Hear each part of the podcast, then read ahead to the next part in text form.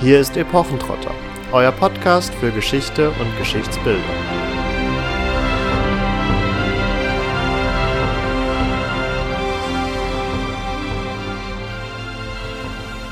Hallo und herzlich willkommen zu einer neuen Folge von Epochentrotter. Ich nehme es direkt vorweg, ihr werdet euch diesmal vielleicht ein wenig wundern, warum die klangvolle weibliche Stimme in dieser Episode fehlen wird. Wie wir in unserem Neujahr-Special aber schon angekündigt hatten, ähm, wird es jetzt diese Woche der Fall sein, dass äh, Katharina leider nicht dabei sein kann. Sie ist, wie gesagt, gerade dabei, wirklich die, den Feinschliff in ihre Dissertationsarbeit zu bringen und das ähm, frisst dann doch noch mal sehr viel Zeit.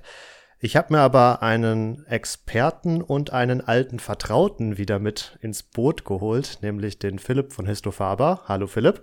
Moin. Und wir werden heute ein wenig über das Phänomen Schwertkampf reden, über Schwertkampf in Filmen.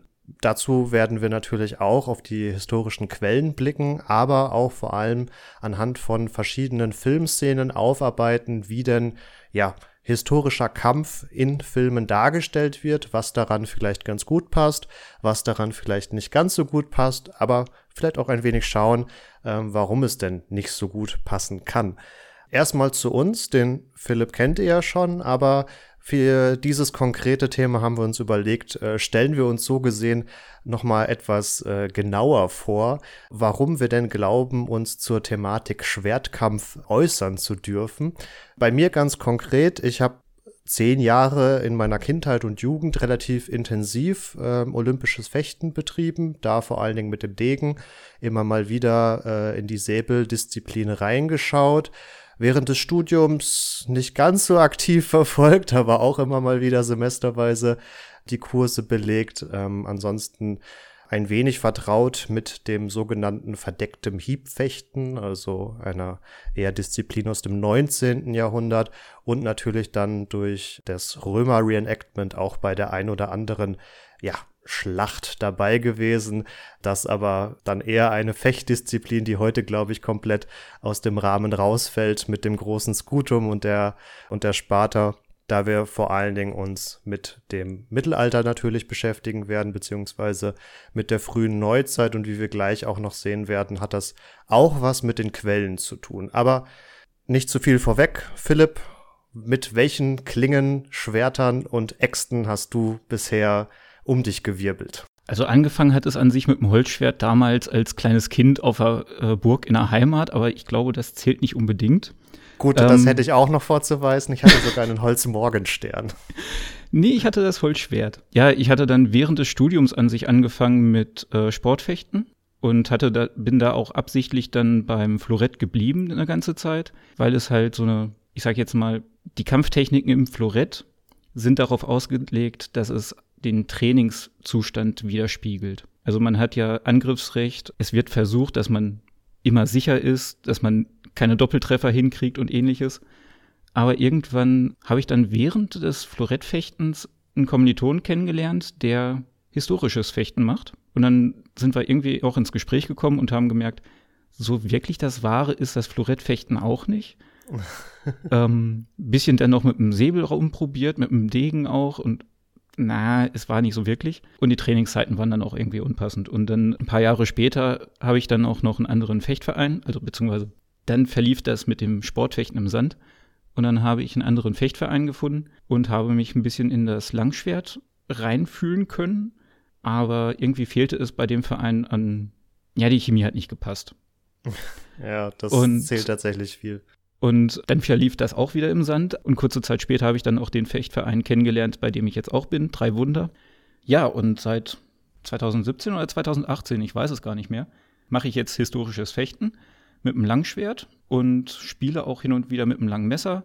Der Dolch gehört auch meistens mit zum Training. Ja. Damit wollen wir auch dann ins Thema einsteigen und kommen zu den Quellen. Denn historisches Fechten oder historischer Kampf generell ist ja jetzt erstmal eine Tätigkeit, mit der sich viele vertraut fühlen, also auf den ersten Blick. Man hat eine Vorstellung davon, wie ein römischer Legionär ausgesehen hat, man hat eine Vorstellung davon, wie ein Wikinger ausgesehen hat. Und so setzt sich das über die Epochen fort. Und nicht zuletzt aufgrund der Ausrüstung glaubt man auch gerne eine Vorstellung davon zu haben, wie damit gekämpft wurde. Film und Fernsehen, Computerspiele, aber auch entsprechende ja, historische Veranstaltungen, seien sie jetzt Mittelaltermärkte oder auch Living History Veranstaltungen, ergänzen dieses Bild sicherlich nochmal. Aber so offensichtlich, wie der historische Kampf nun zu sein scheint, ist es ja tatsächlich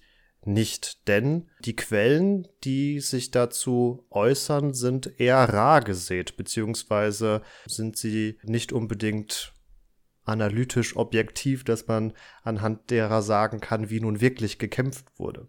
Ja, und zusätzlich ist das Problem, es sind eher Gedächtnishilfen. Mhm. Und die Fechtbücher sind, soweit ich es überblicken kann, nicht darauf konzipiert, dass man einem Unwissenden dieses Buch gibt und das reicht, um die, ihm dann alles beizubringen, sondern es sind dann Memorierhilfen für den Fechtlehrer, um ja, sie selber nicht, äh, nichts vergessen zu haben, wenn er wen anders unterrichtet oder halt jemand, der schon eingeweiht ist, dass er dann darauf aufbauen kann. Aber so von null auf mit den Fechtbüchern ist sehr, sehr schwierig und man braucht dann an sich schon mehrere Fechtbücher, um die dann zu vergleichen und ähnliches, weil alle auch andere Lücken haben und andere haben andere Schwerpunkte und ja.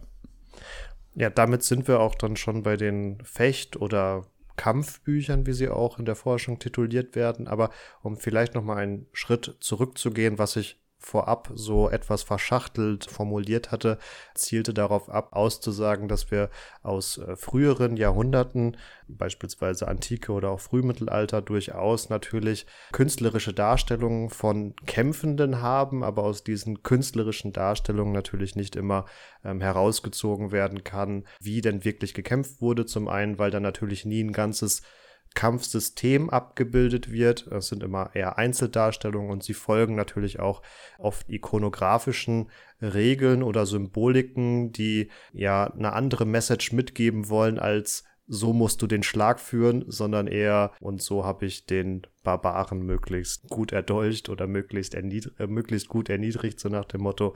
Also da schwingt dann oft eine andere Botschaft mit.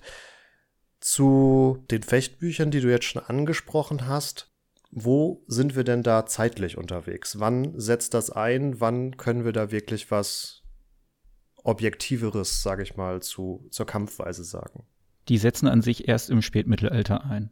Also das älteste Fechtbuch mit Schwertern ist das 133, das sogenannte ähm, Tower Manuscript, beziehungsweise es wird jedenfalls Tower Manuscript auch gerne genannt. Es stammt angeblich aus, äh, aus der Hand eines deutschen Schreibers, und ist heute in London. Und das beschäftigt sich ausschließlich mit Schwert und Buckler. Also ein einhändig geführtes Schwert, relativ kurz, also jedenfalls so für die moderne Gewohnheiten, und ein kleiner Faustschild. Das ist ein Buckler. Mhm. So Suppenteller groß und ein Griff in der Mitte.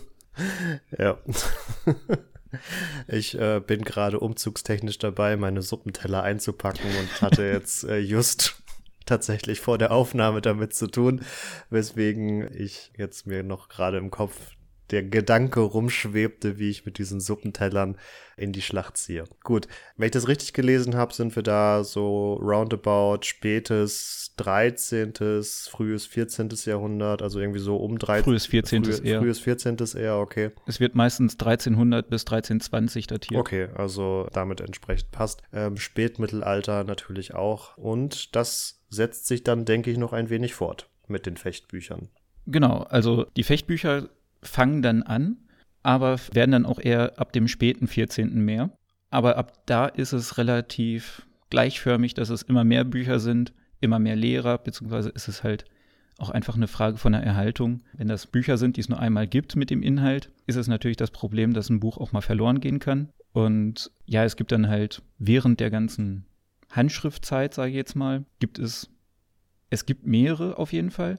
Und es sind auch teilweise verwandte Exemplare, die dann das gleiche Fechtsystem unterrichten.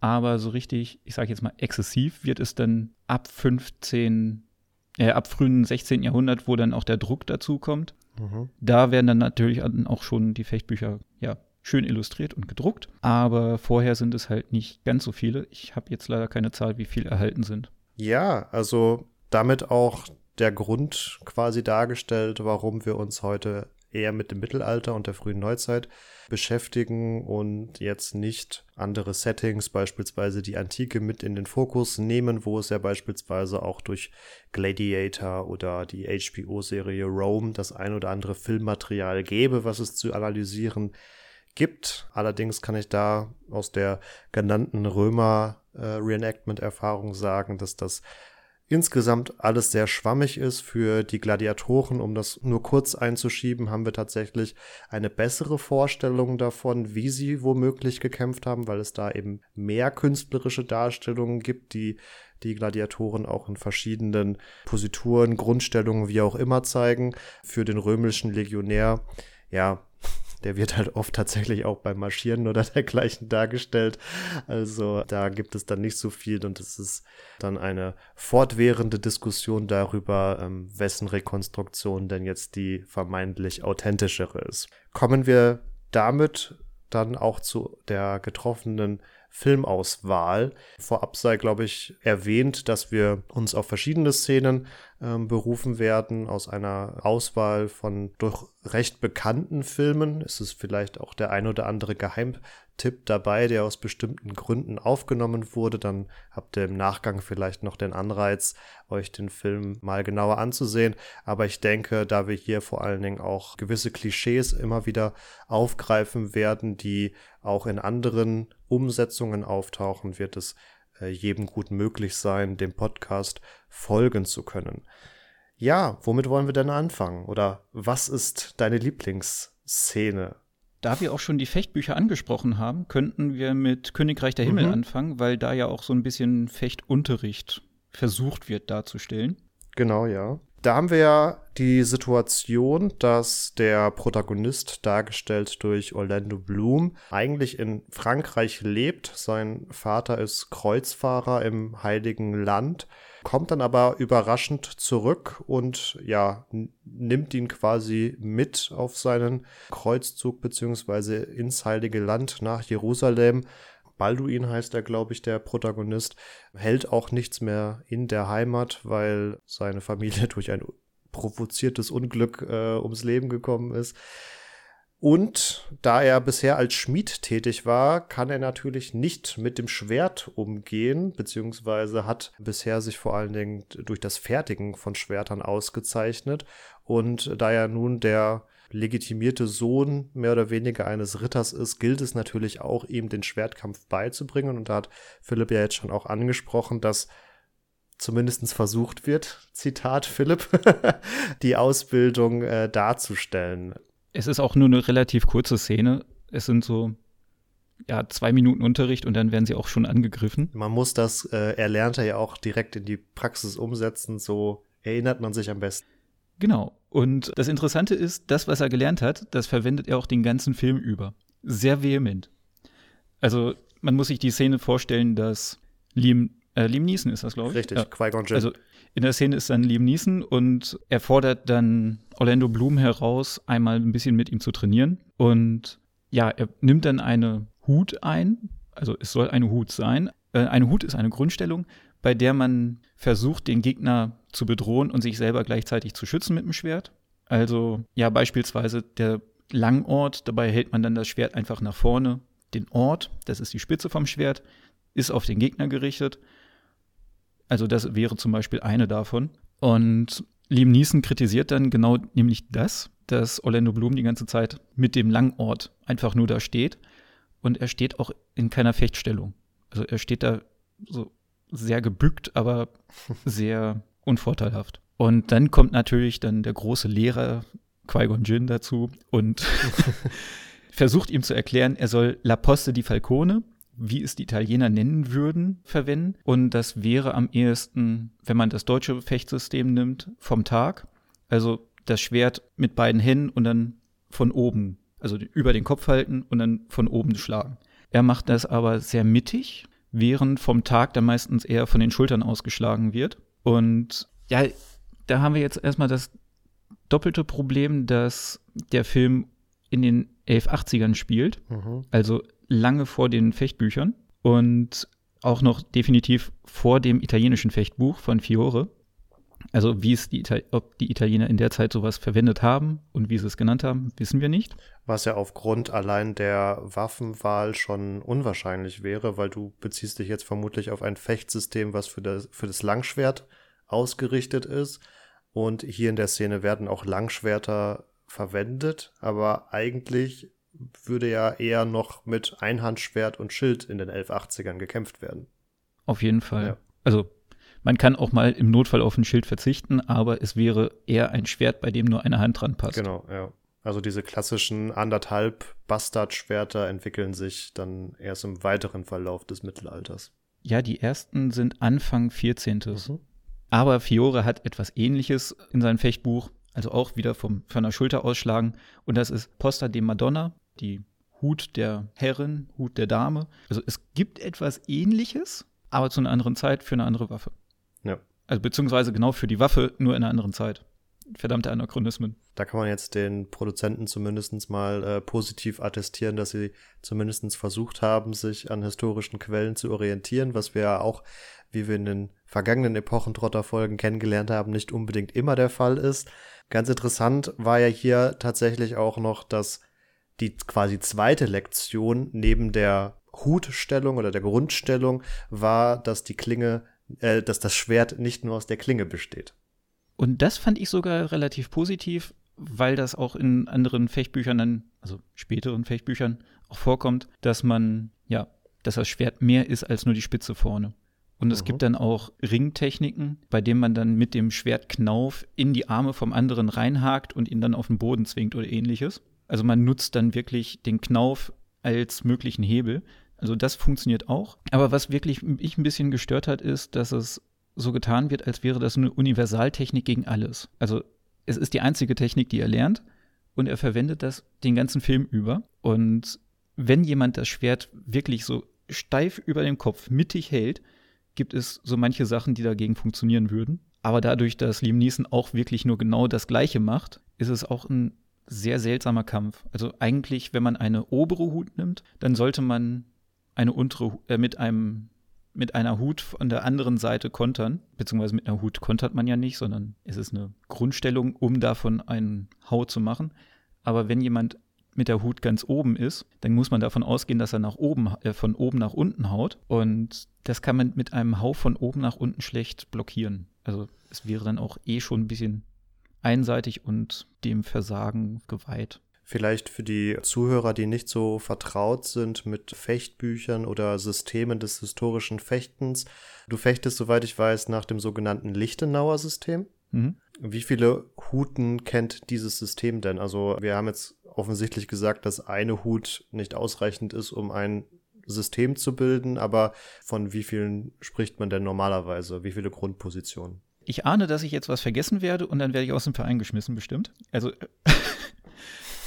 also man kann von der Schulter aus, das wäre vom Tag, man kann das Schwert nach vorne Richtung Boden halten. Das ist eine, das wäre dann der Alber. Es heißt, er würde Alba heißen, weil er albern ist und nur die Idioten würden das machen. Es gibt immer auch sehr interessante Ideen dazu. Ähm, dann gibt es den Ochs, bei dem hält man das Schwert ohne es zeigen zu können, ist es schwierig, es zu beschreiben. Verdammter Podcast. Ähm, man hält das Schwert mit dem Ort auf den Gegner gerichtet, ungefähr auf Kopfhöhe, horizontal und bedroht ihn damit. Das wäre halt der Ochs. Dann gibt es den vorhin schon angesprochenen Langort, bei dem man einfach das Schwert nach vorne hält. Und es gibt noch den, den Flug. Ja, es gibt noch den Flug, bei dem man das etwas seitlicher Stehen äh, nutzt und puh, ich würde es jetzt Ja, am, ich würde es am liebsten Flug- nur vormachen, aber ja, wenn ich den Flug richtig in Erinnerung habe, ist es ja so ein bisschen, ähm, als wenn man man hält das Schwert mit dem äh, Griff auf Hüfthöhe genau und zieht, zieht es so ein bisschen und sich äh, hinterher. richtet dann auch den Ort wieder auf den Gegner. ah, okay. Ich hatte jetzt ihn im, so im Kopf, dass man das Schwert in Anführungsstrichen hinter sich herschleifen würde. Wenn man den Knauf verlängern würde, dann würde das einen schönen Flug, also Agrar, äh, Agrarflug ergeben, aber man zielt mit dem Ort immer so auf den Okay. Kopf vom Gegner. Man braucht eine Bedrohungssituation. Ansonsten kann er ja machen, was er will. Und das ist dann ja auch das wieder richtig, schlecht. ja.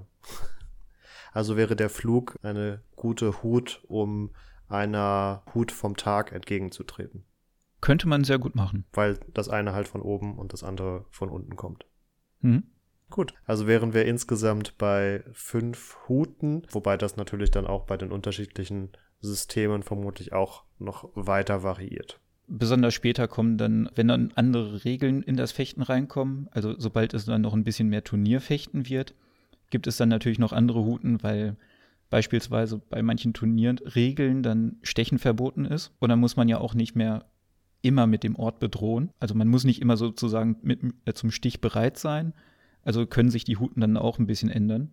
Wir haben jetzt schon angesprochen, dass bei Königreich der Himmel positiv hervorzuheben ist, dass auf jeden Fall nicht nur mit der Klinge als solcher gefochten wird, denn das ist ja auch so ein wenig das Klischee, mit dem man gerne dem filmischen Kampf begegnet, dass es lediglich ein stumpfes, nicht zielgerichtetes Aufeinanderdreschen von Schneide an Schneide wäre, also dass auch für den Zuschauer offensichtlich ist, dass hier keine Verletzungsgefahr von der Choreografie in irgendeiner Form ausgehen könnte. Bei der Auswahl von Filmen, die wir uns angeschaut haben, fiel mir auf, dass dieses sehr klassische Klischee von wir hauen einfach wild die Klingen aufeinander, dass das vor allen Dingen in älteren Filmen auftaucht. Ähm, leider auch in sehr modernen Filmen. Okay. Also auch bei modernen Filmen habe ich regelmäßig das Problem, dass dann einer sozusagen das Schwert zur Seite hält und der andere schlägt dann zum Schwert. Also damit wirklich beide komplett sicher sind. Das Schwert kommt gar nicht in die Nähe vom Gegner, sondern es ist immer an der Seite und es wird gezielt auf die Klinge geschlagen und leider teilweise so auffällig, dass es, wenn man einmal drauf achtet, dann tut's weh. Gut, da äh, muss ich jetzt zugeben, hätte ich das Klischee als solches vielleicht nochmal in zwei Unterteile äh, aufgliedern müssen. Einmal das offensichtliche Danebenschlagen und einmal das wir hauen einfach nur Klinge auf Klinge aufeinander. Weil ja, da stimme ich dir zu und da hatte ich in unserem Vorgespräch ja auch beispielsweise die Prime-Serie El Cid herangeführt gehabt, die wir ja auch zuletzt in einer Epochentrotter-Folge besprochen hatten, wo mir aufgefallen war, dass in der Choreografie offensichtlich daneben gehauen wird, wo aber zumindest andere Elemente als ein wildes Fuchteln, sage ich mal, äh, untergebracht werden. Also sei es jetzt der Einsatz von anderen Schwertteilen oder auch von ringerischen Elementen ich bezog mich eher auf ja, Choreografien aus Filmen wie Ivanhoe von 1952 oder auch der Ivanhoe von 1982, wo dann einfach vor dem Körper gerichtet einfach nur Klinge immer wieder an Klinge gehauen wird, ohne andere Elemente hineinzubringen. Und das war ja jetzt schon auch zu hören, dass historisches Fechten lange nicht immer nur aus einem Klingenspiel besteht. Ich hatte mir sogar als Notiz für Ivanhoe von 52 geschrieben. Hier, ich halte mein Schwert hin, jetzt schlag drauf. Also das ist wirklich wörtlich meine Notiz dazu, weil es einfach so auffällig war.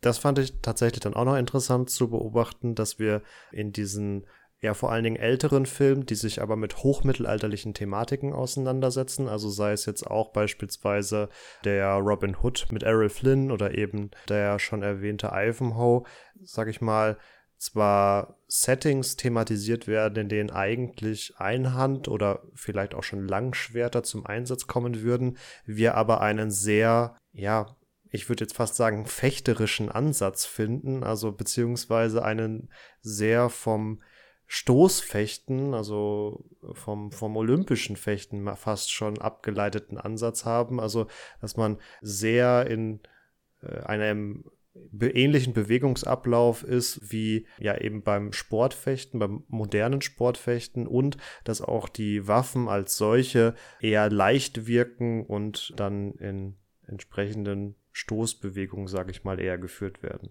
Und da finde ich halt den Robin Hood von 38 mit Errol Flynn wirklich ein Paradebeispiel, weil es halt wirklich sehr schmale Klingen sind und man hat wirklich das Gefühl, die würden nicht mit dem Schwert fechten, sondern eher mit, ja, mit dem Degen. Auf die Spitze treibt es dann sogar noch der Kurt Jester mit Danny Kay.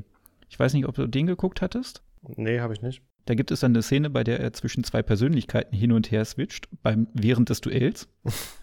und man hat den Eindruck, die haben da wirklich nur Degen genommen und eine Parierstange dran geschweißt, äh, dran gemacht irgendwie.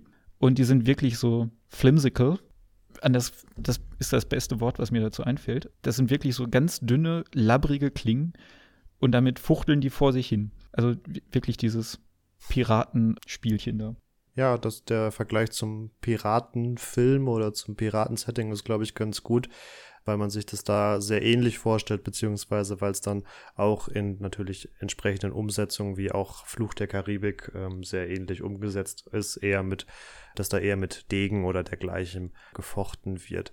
Ich finde, da sieht man auch ein bisschen, dass die Filme immer so ein wenig aus ihrer Zeit natürlich heraus entstanden sind, dass man eher dann auf Elemente zurückgegriffen hat, die man schon kannte, eben beispielsweise das Sportfechten, weil jetzt auch die Community, die sich um das historische Fechten herum gebildet hat, ja auch noch gar nicht so alt ist. Nö, das ist, glaube ich, wirklich erst so eine Entwicklung der letzten 20, 30 Jahre. Also da greift man auf Bekanntes zurück. Das krasse Gegenteil ist dann natürlich, und da können wir vielleicht dann auch mit dem ein oder anderen Klischee aufräumen, was Schwerter generell angeht, ist dann interessanterweise nicht der Ivanhoe von 1952, sondern der Ivanhoe von 1982, also eine Neuverfilmung, die 30 Jahre später entstanden ist. Und hier habe ich mir mehr oder weniger als einzige Notiz gemacht, Bahnschwellenduell mit 5 Kilo Schwertern. weil man hier wirklich das Gefühl hat, dass die Schwerter jeweils so, ja, mehrere Kilo wiegen und man sich mit dem vollen Körpergewicht reinstemmen muss, um überhaupt einen Hieb bewältigen zu können. Ja, und entsprechend das Ganze auch dann recht stumpf aussieht. Auch da, ja, von was für einer Grammzahl reden wir denn bei Schwertern? An sich reden wir hauptsächlich so zwischen ein und anderthalb Kilo. Also das ist so es gibt natürlich schwerere, es gibt natürlich leichtere, aber das ist so das Mittelmaß. Und das erfüllen dann so anderthalb Händer wirklich. Also mein anderthalb Händer wiegt, er ist halt stumpf und dementsprechend ist da mehr Stahl an der Klinge, als eigentlich dran sein müsste. Der wiegt 1,8. Und ja, mein langes Messer, das ist ein einhändig äh, zu führendes Schwert. Das wiegt knapp ein Kilo. Also das sind so die beiden, äh, so zwei Richtwerte. Aber das ist auch in den 80ern, glaube ich, so ein richtig schönes Klischee, dass die Schwerter einfach schwer sind. Ich erinnere mich an eine Burgführung und da hat dann der Führer gesagt, hier da vorne, dieses Schwert, das wiegt 12 Kilo. Und das war so ein anderthalbhänder, wie meiner. Und ich dachte so, okay, das Ding sieht zwar massiv aus und schlecht reproduziert, aber das wird trotzdem nur bei zweieinhalb sein. Und dann kam er wirklich mit einem Einhänder vom ja, modernen Billighersteller und sagte, und das hier wiegt 6 Kilo und hielt es selber an der ausgestreckten Hand. Und da war, dachte ich so, okay, du möchtest das Klischee wirklich glauben. Aber ich glaube, der ist halt wirklich so mit den Filmen aus den 80ern noch groß geworden. Und das ist halt wirklich so dieses Klischee, was sich die ganze Zeit hielt und es wird reproduziert. Die ganze Zeit. Und das, ja, ist ein bisschen schwierig. Ja, das ist ja auch die sehr verbreitete Urban Legend, dass mittelalterliche Schwerter per se erstmal nur stumpf waren, weil man ja sowieso nicht durch die jeweilige Rüstung gekommen ist und dementsprechend kein Bedarf vermeintlich war, ja, die Schwerter scharf zu schleifen, weil die Rüstung das vermeintlich eh aufgehalten hat. Und man hat den anderen so lange in der Rüstung eingedellt, bis er sich nicht mehr bewegen konnte. Habe ich auch irgendwann mal gehört, fand ich sehr interessant. Und falsch. Vorab, und da greife ich ein wenig auf die Folge mit äh, Sebastian von Ironskin zurück, muss ja auch sicher angeführt werden, dass natürlich Ringpanzer und später auch Plattenpanzer auf den jeweiligen Schlachtfeldern anzutreffen waren, aber dass natürlich nur ein geringer Prozentsatz der an der Schlacht teilnehmenden Persönlichkeiten war. Und auch wenn man vermeintlich nicht durch deren Rüstung gekommen ist, wäre es ja, um, sage ich mal, dem Gros des feindlichen Heeres entgegenzutreten, trotzdem ganz interessant mit einer scharfen Klinge aufzutreten. Aber tatsächlich haben wir ja auch archäologische Befunde dazu, dass auch mittelalterliche Schwerter scharf sein können, entsprechende Verletzungen verursachen und dann womöglich doch die ein oder andere Rüstung zumindest beschädigen können. Ja, da gibt es von der Schlacht von Visby sehr nette Funde von äh, Skeletten. Also Visby, das war eine Schlacht von 1361 und da waren an sich alle möglich ausgerüsteten Leute drin und es, es heißt, es fand im Sommer statt und deswegen hat man die Leute dann möglichst schnell verscharrt und dann hat man auch dementsprechend auch immer noch genug Rüstungsteile gefunden. Es sind um die 1200 Skelette, die man finden konnte. Und bei 200 waren sogar noch Kettenrüstung dabei. Offensichtlich haben die wirklich schon angefangen zu stinken und man wollte und hat gedacht, okay, dann schmeißen wir einfach in, in das Massengrab und dann fertig ist es. Und ob das ein Schwert oder eine Axt war, kann ich jetzt definitiv nicht sagen, aber es gibt den Fund eines Fußes, bei dem das Fersenbein, das Sprungbein und das Wadenbein gleichzeitig mit einem Hieb durchgeschlagen wurden. Und das sind schon recht massive Knochen. Das geht nicht unbedingt mit einem stumpfen Schwert oder einer stumpfen Axt. Oder auch beim Battle of Taunton 1461 gehört zu den Rosenkriegen und da gibt es mehrere Schädel, bei denen wirklich so schön außer Schädeldecke Scheiben rausgeschnitten wurden. Also das spricht auch eigentlich wieder für scharfe Waffen und nicht so Knochenbrecherschwerter, bei denen man die Gegner nur eingedellt hat.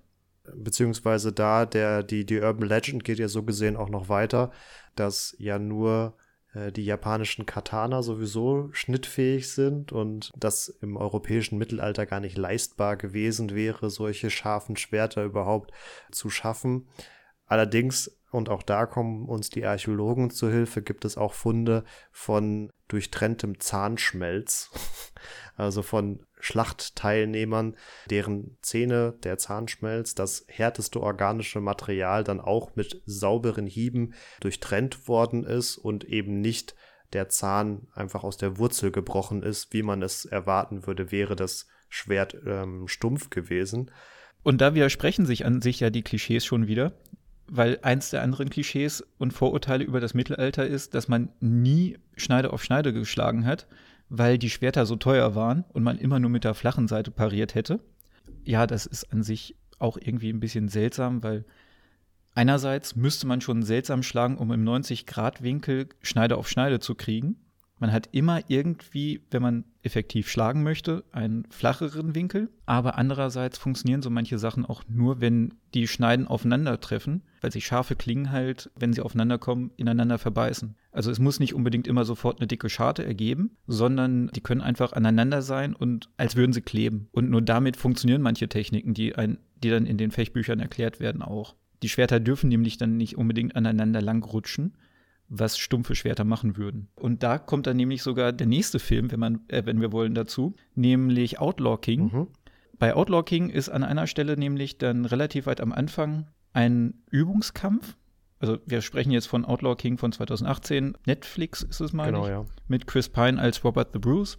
Und nochmal zur Klarstellung, es spielt äh, so um 1300. Und während des Trainingskampfes kommen dann Robert the Bruce und sein Gegner dazu, dass sie die Klingen aneinander drücken. Und ja, man hat wirklich das, das Gefühl, sie strugglen damit, das irgendwie überzeugend rüberzubringen, dass die Klingen aneinander kleben würden, aber man sieht, dass sie stumpf sind. Und dann kommt dieses berühmte Filmklischee, der Dialog in der Bindung. Beim Trainingskampf kann man es äh, natürlich ein bisschen verstehen. Sie kennen sich, sie sind befreundet, es ist ein Trainingskampf.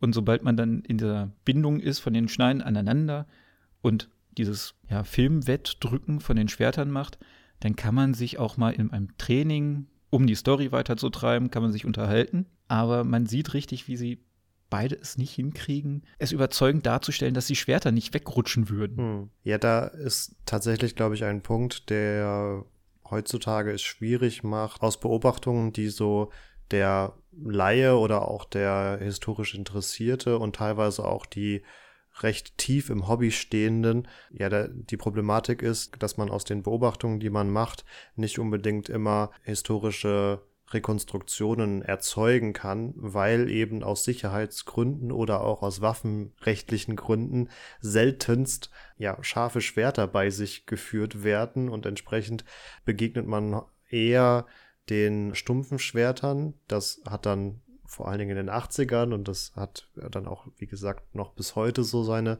Früchte zu tragen, dazu geführt, dass eben so ein bisschen diese Eisenbahnschwellen-Romantik aufgekommen ist von wir prügeln uns die Stahlträger über den Kopf, weil eben die äh, Scheiden äh, oder die Schneiden dicker sind, als sie eigentlich bei einem historischen Schwert waren. Gleichzeitig hat man aber einfach Effekte wie dieses von dir beschriebene ineinander verbeißen der scharfen Schneiden, die sich nur dann rekonstruieren lassen, wenn man auch entsprechend mit den Schwertern arbeitet, im konkreten Fall sie schleift. Deswegen von Mittelaltermarktbeobachtungen etc. sollte man dann entsprechend nicht auf historische Begebenheiten schließen. Was ich allerdings bei Outlaw King ganz gut fand in diesem Trainingsduell war, dass sie zwischendrin durchaus immer versucht haben, in die Bindung zu gehen. Also es war nicht ein, wir stürmen aufeinander los und dreschen einfach aufeinander ein,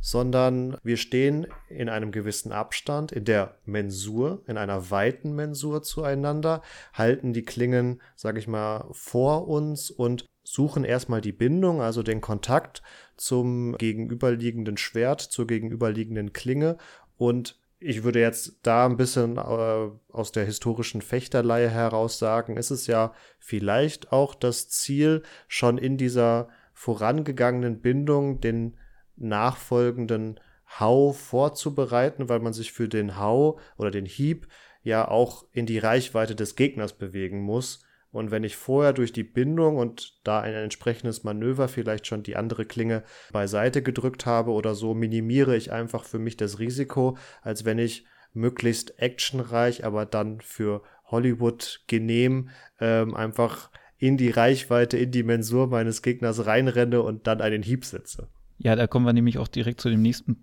Problem, was so Filmduelle angeht.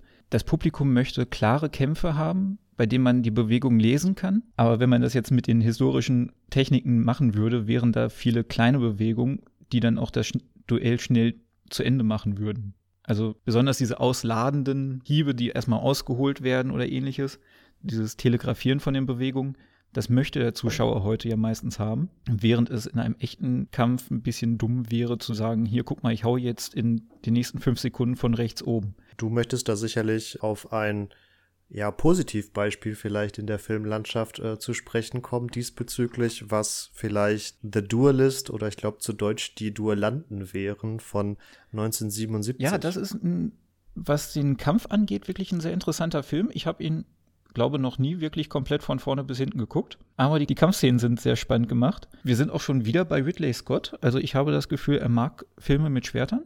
Der Film spielt während der Napoleonik und an sich bewegt sich der ganze Film darum, dass es zwei Figuren gibt, die sich immer wieder treffen und immer wieder einen Zweikampf durchführen, um halt irgendeinen Streit zu beschlichten. Und dadurch, dass es halt schon Napoleonik ist, sind die Waffen natürlich wieder andere. Es sind dann eher halt wirklich die De äh, Stoßdegen in dem Moment. Und man findet an sich auch jeden Zweikampf davon bei YouTube. Also wer neugierig ist, nur auf die Kämpfe, kann da ganz einfach mal hinklicken. Und das Interessante ist, am Anfang ist ein Zweikampf zwischen dem Charakter von Harvey Keitel und jemand, mit dem er sich gestritten hat. Ich weiß leider nicht mehr, was der Grund war. Es ist auch direkt der Anfang vom Film. Und dabei wird wirklich die Distanz geachtet. Man merkt, dass Harvey Keitels Charakter dem anderen überlegen ist und das auch weiß. Und mhm. dieses Ungleichgewicht, das nutzt er auch. Und man hat halt, sie nutzen beide die Distanz, beide haben Angst vor dem Ort von der anderen Klinge.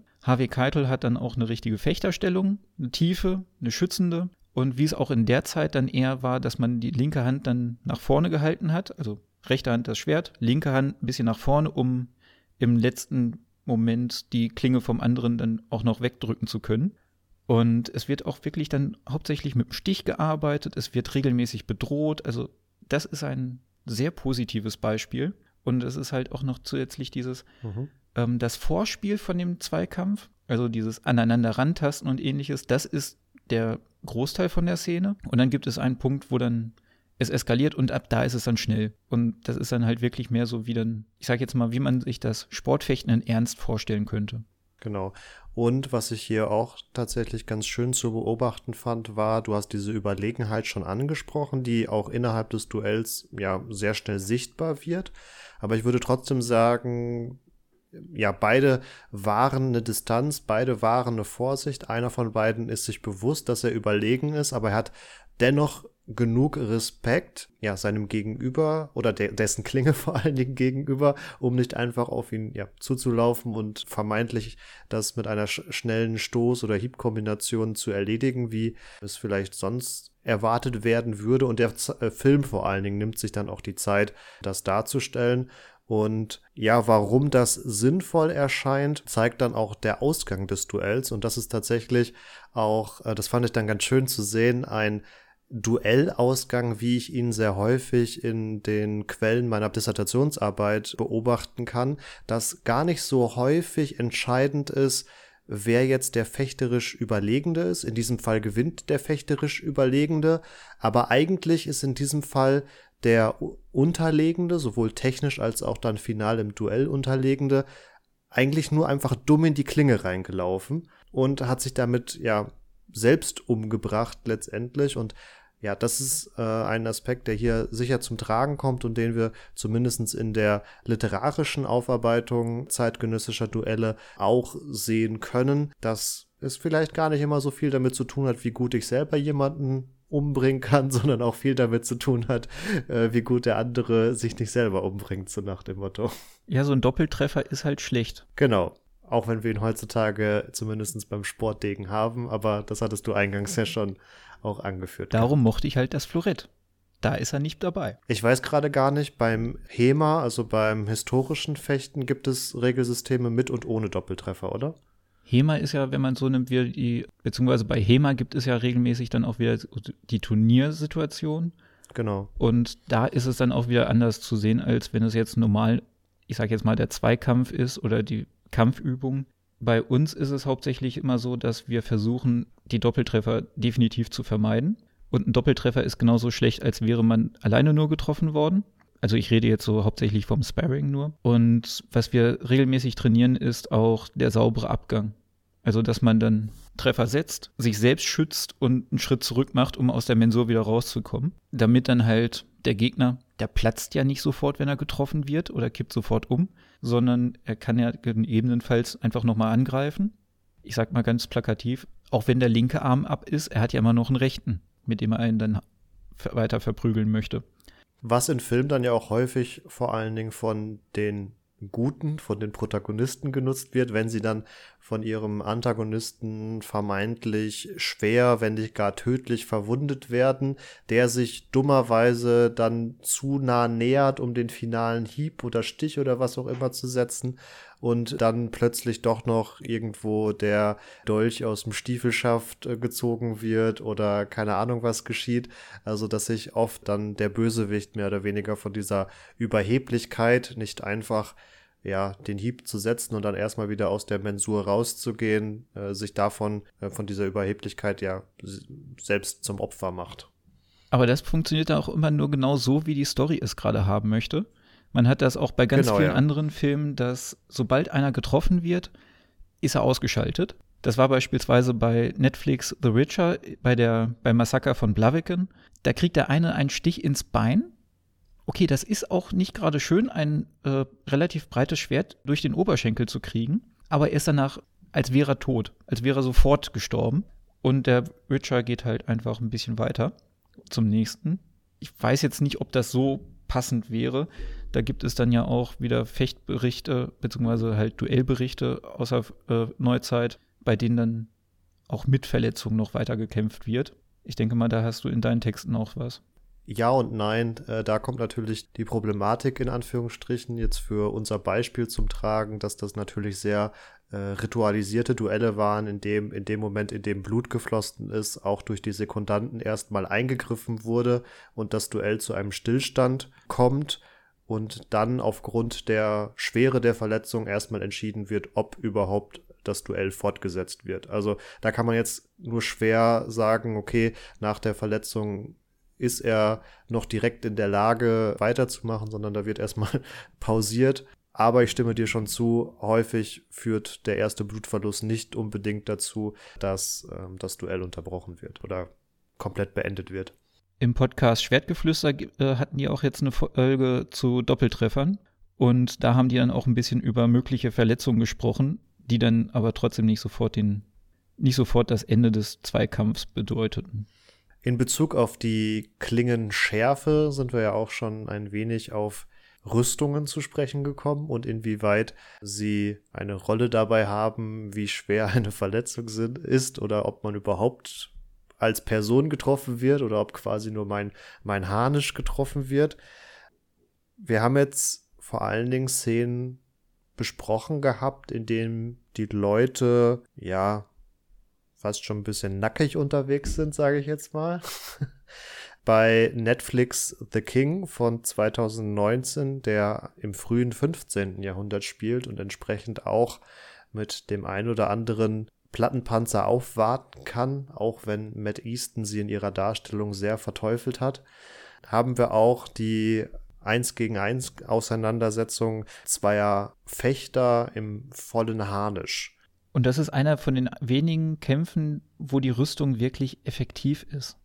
Wo das Schwert dann nicht einfach durch den Kettenpanzer durchgeht, als wäre der Kettenpanzer nicht da, sondern es gibt dann auch Hiebe gegen die Rüstung, die einfach abprallen.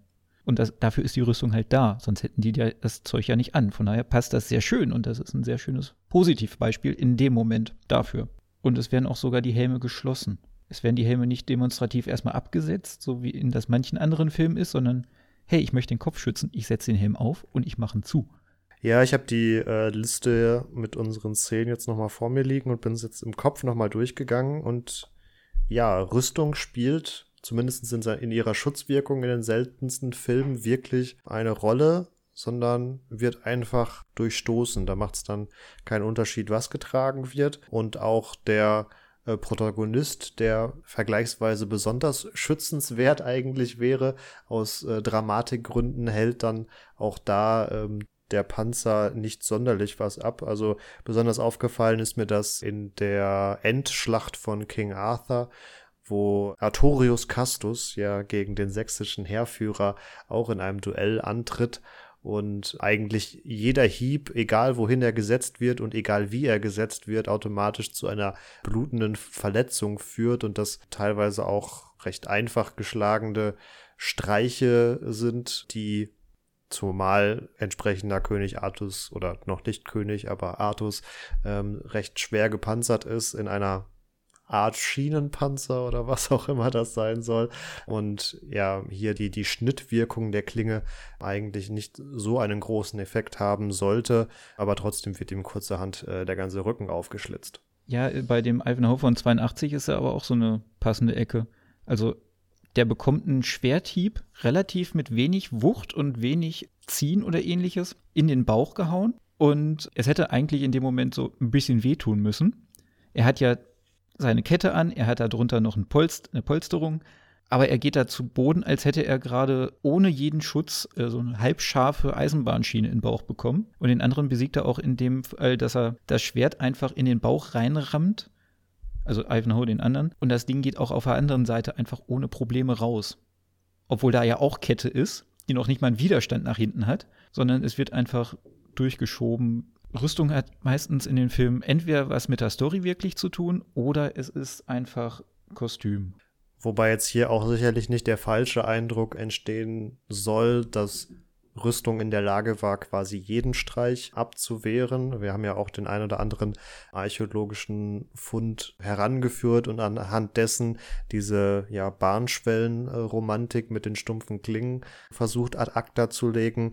Aber es war in gewisser Art und Weise ein, ein Wettrüsten oder es gab immer Hiebe, wenn sie sauber geführt waren mit einer scharfen Klinge an der richtigen Stelle, konnte sie auch dazu führen, dass Kettenglieder aufsprangen und entsprechende Verletzungen entstanden.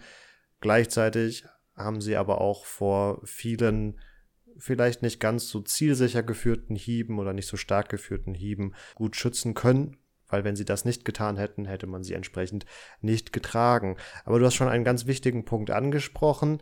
Die Aufgabe oder zumindest die Funktion innerhalb des Films. Und das ist ja gerade, wenn es um den Schwertkampf geht, sicher auch ähm, eine Thematik, die berücksichtigt werden muss, weil ein Film als solcher natürlich nicht den Anspruch hat, historisches Fechten authentisch darzustellen. Nee, es hat ja immer irgendwas mit dem Storytelling zu tun und der Charakter wird an sich auch noch dargestellt. Also da ist halt sehr viel, was reinspielt. Und dann hat man halt auch einen Zweikampf, der mehr Story hat als historische Korrektheit. Aber ich denke mal, so ein Mittelmaß kann man schon eigentlich hinkriegen, wenn man es möchte.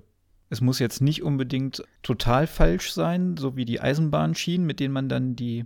Bei Ivanhoe waren das, glaube ich, sogar Eisenschilde, gegen die eingedroschen wurde? Ähm, Zumindest im 52er, im 82er weiß ich es jetzt nicht mehr, aber ja. Es ist halt nicht so, dass man unbedingt for the sake of story alles missachten muss, sondern man kann auch beides kombinieren und das wäre halt dieses Beispiel von die Duellanten. Da hat man so einen schönen Mittelweg gefunden, finde ich. Ja, und diese Kämpfe müssen halt so ein bisschen die Story vermitteln, den Charakter, dann muss es die Geschichte auch irgendwie vorantreiben, damit es halt auch wirklich einen begründeten Platz in dem Film hat. Nur ein Kampf um des Kampfes willen möchte jetzt auch nicht unbedingt jeder Zuschauer haben wahrscheinlich. Und es muss auch klar zu lesen sein. Also dann hat man auch wieder so eine Entschuldigung für die großen Bewegungen oder ähnliches. Und manche Filme kriegen das gut hin, äh, manche weniger gut. Bei El Cid war das, ähm, da fand ich es relativ schwierig, weil das hektisch geschnitten war. Also ich bin jetzt bei der Episode 2, bei dem Stellvertreterkampf. Mhm. Da war die Kamera viel zu nah und es war zu hektisch geschnitten und man wusste nicht so, man wusste nicht so wirklich gut, wo ist man gerade, was wird gerade gemacht. Es war einfach so, bang, bang, wir hauen uns. Das ist halt so ein bisschen das eine Schwierige, aber besser wäre dann halt äh, wiederum von The King, dieser Stellvertreter-Zweikampf am Anfang. Der ist klarer zu lesen. Da ist die Kamera weiter hinten. Da sieht man, wer ist wer, wer macht gerade was, wo bewegen die sich überhaupt hin. Das ist halt da dann wieder positiver. Und dann hat man auch noch zusätzlich das Problem, wir hatten ja schon angesprochen, dass bei Königreich der Himmel die Schwerter nicht passen.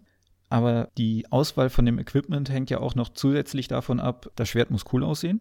So ein ganz schlicht designtes, aber vollkommen authentisches wäre für manche einfach zu langweilig. Muss man einfach gestehen. Und da hatte Todd das in, einem, in einer seiner YouTube-Folgen schön gesagt. Diese Schwerter müssen auch noch zusätzliche Bedingungen erfüllen. Auch wenn das Schwert als Replik für, beziehungsweise Rekonstruktion oder sonst wie, für die Nahaufnahme vollkommen korrekt ist, es muss aber eigentlich noch so designt sein, dass es für Kampfszenen ohne Probleme gegen die Hartgummi-Variante ausgetauscht werden kann. Und dann hat das auch wiederum Einfluss darauf, wie die Klingengeometrie ist. Wenn, die, wenn das Schwert halt authentisch spitz zuläuft, kriegst du da aber nicht unbedingt immer ein stabiles Schwert hin aus Kunststoff. Und dann labert die Spitze einfach nur noch hin und her und das ist ja auch wieder nicht so praktisch. Also es ist halt immer irgendwie so ein Hin und Her zwischen Abwägen, was kann man, was soll man ja, und das ist halt, glaube ich, wirklich ein bisschen schwierig. Und da sind dann manche Fans, beziehungsweise manche Enthusiasten für historischen Schwertkampf sind dann auch, glaube ich, manchmal ein bisschen voreilig, irgendwas sofort zu verteufeln, weil es nicht genau passend ist. Aber es ist halt für den Film notwendig, um ein Film zu sein. Zum Abschluss noch eine Frage meinerseits. Ist dir an den Szenen, die wir jetzt besprochen haben, was aufgefallen? Das ist eine gemeine Frage, ich weiß. Ich kann dich auch erlösen, wenn du magst. Ja, bitte. In fast allen Szenen wurde kein Schild eingesetzt. Stimmt. Obwohl die halt historisch zu der Zeit sein müssten. Die Eifenhaus-Szenen sind vielleicht noch eine Ausnahme, aber da gehen wir ja auch erstmal von einer Gottesurteilsituation aus, die erstmal auf dem Pferd mit Schild und Lanze beginnt. Aber die meisten Schwertkampfszenen oder Fechtszenen, gut für spätere Jahrhunderte ist es dann natürlich nicht mehr so relevant mit dem Schild, aber auch die im Mittelalter zeigen meistens keinen Schild.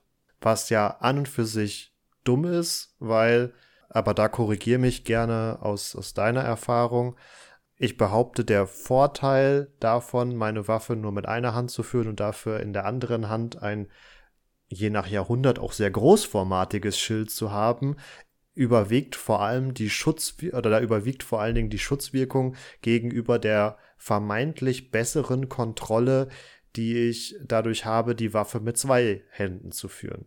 Definitiv. Und es wird ja auch gerne darauf zurückgeführt, dass man das Schwert größer gemacht hat und auf ein Schild nach und nach verzichtet hat, weil die Körperrüstung stärker wurde. Aber wir sind jetzt bei den meisten Filmen in einer Zeit, als die Körperrüstung halt noch nicht so groß war.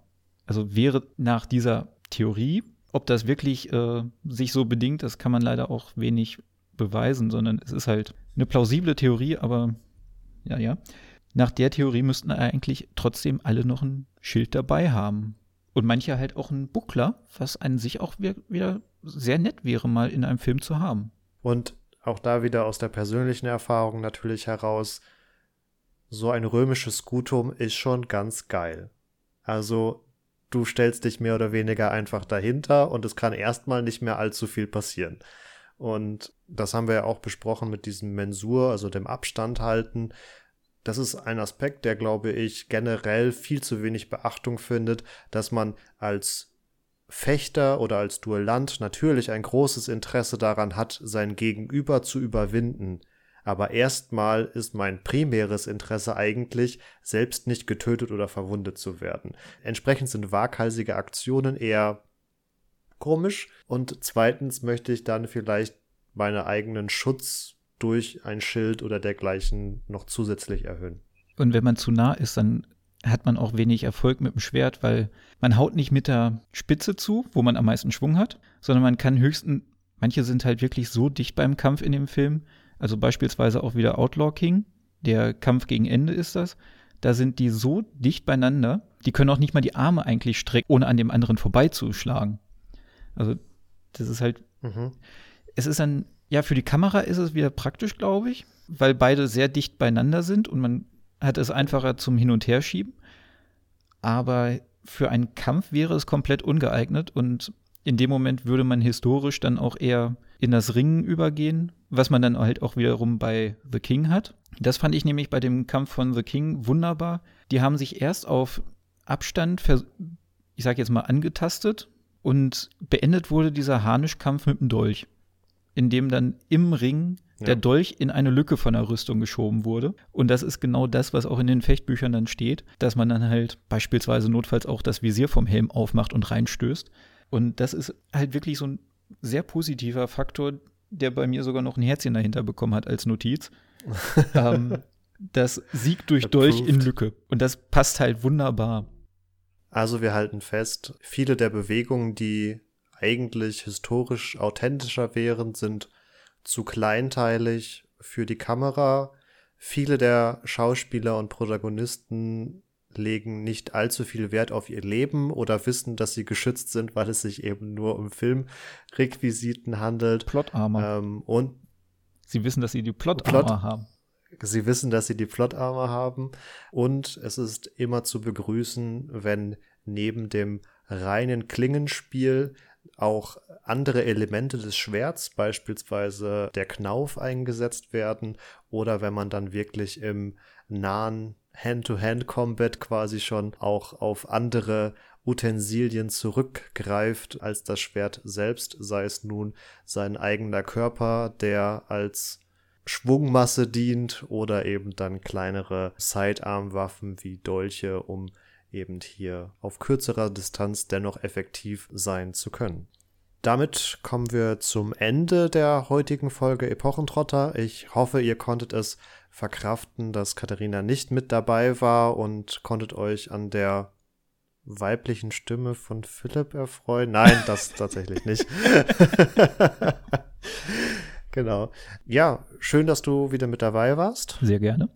Schön, dass ich wieder da sein durfte.